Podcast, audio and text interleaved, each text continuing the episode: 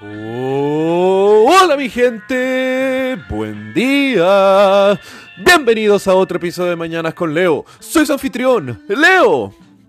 Lunes 20 de agosto. Día para levantarse y mirar lo que nos hace falta de la vida o de este año y comenzar a concretarlo, mi gente. Nada está fuera de su alcance. Tomen las pequeñas medidas que llevarán a los grandes impactos en su vida, en sus comunidades o para la humanidad en sí. Ningún sueño es demasiado chico, ni ninguna ambición es demasiado grande. No se sientan desmotivados si no creen que la están haciendo. Todo tiene su tiempo de desarrollo. Así que paciencia y constancia. Esos son los dos puntos más importantes. Y hablando de grandes ambiciones, hoy les quiero contar del proyecto científico más ambicioso que se ha diseñado para nuestro querido sistema solar. Nacido en 1923, Freeman Dyson es un físico y matemático británico, el cual siempre ha estado fascinado por la astronomía, el cosmos, las posibilidades de colonización espacial, pero al mismo tiempo siendo una de las mentes más divergentes y creativas dentro de su rubro.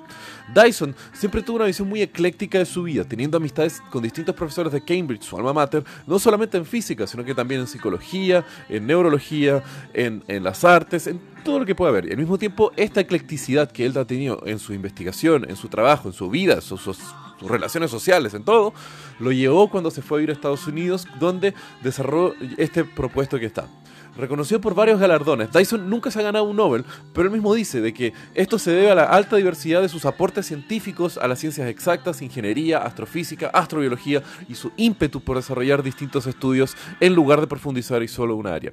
Y una de estas varias investigaciones que Dyson entregó a la humanidad en 1960 propone uno de los conceptos más interesantes para el futuro de nuestra especie.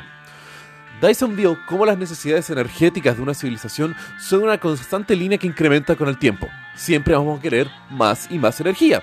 Entonces él propone que toda civilización avanzada llegue a un punto donde ya loco consumió todos los recursos de combustibles fósiles, todos los combustibles nucleares y ya se encuentra extrayendo toda la energía eólica, solar, geotérmica que puede ofrecer su planeta. Ergo, lo que se podría llevar a una civilización tipo 1 en la escala de Kardashev. Recuerden, episodio 75. Entonces, ¿cómo una civilización va a seguir creciendo y supliendo sus necesidades energéticas? Fácil, extrayendo energía solar directamente de la estrella local que está al lado de su planeta. Y ahí Dyson propone lo que se llama una esfera de Dyson, que consiste en una estructura sólida compuesta de distintos tipos de paneles solares, el cual cubren el 100% del área alrededor de una estrella, absorbiendo total, la total radiación de esta y transformándola en energía útil que puede ser después transmitida hacia el planeta base y al mismo tiempo el calor que esta aquí estaría emanando.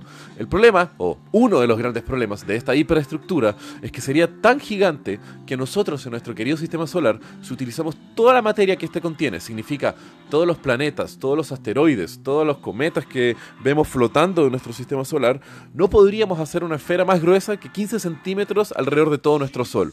Entonces posiblemente que esta alternativa para nosotros no sea muy viable que veamos. Pero más allá de la posibilidad de nosotros o no, Dyson también propone que esta es una hipótesis de hiperestructuras solares que existen en todo el universo. Podría ser una de las tantas como factores a buscar en la búsqueda de vida extraterrestre y al mismo tiempo la posible respuesta o una de las tantas posibles respuestas a la ya repetida paradoja de Fermi. No voy a ni a mencionar cuántos episodios hemos hablado de esto, porque creo que con esto ya serían como 6 o 7 episodios de la paradoja Fermi, así que... ¡Uh! Temas.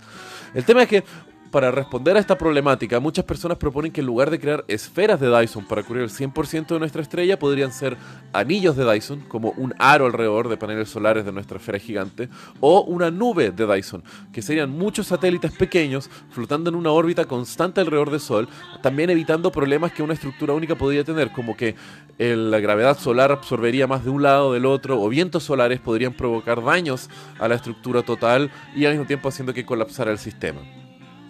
Pero aún así, gente, este es un problema que posiblemente nosotros veamos no ahora, pero sí aquí a varias generaciones más adelante de nuestra especie y esperemos que este sea un problema feliz que nosotros tengamos en un futuro. Por significa de que nosotros estamos trascendiendo nuestro querido planeta y ya nos estamos transformando en una civilización multiplanetaria. Así que bueno, los dejo con eso en la cabeza, mi gente. Que tengan un muy buen día. Los quiero. Besos.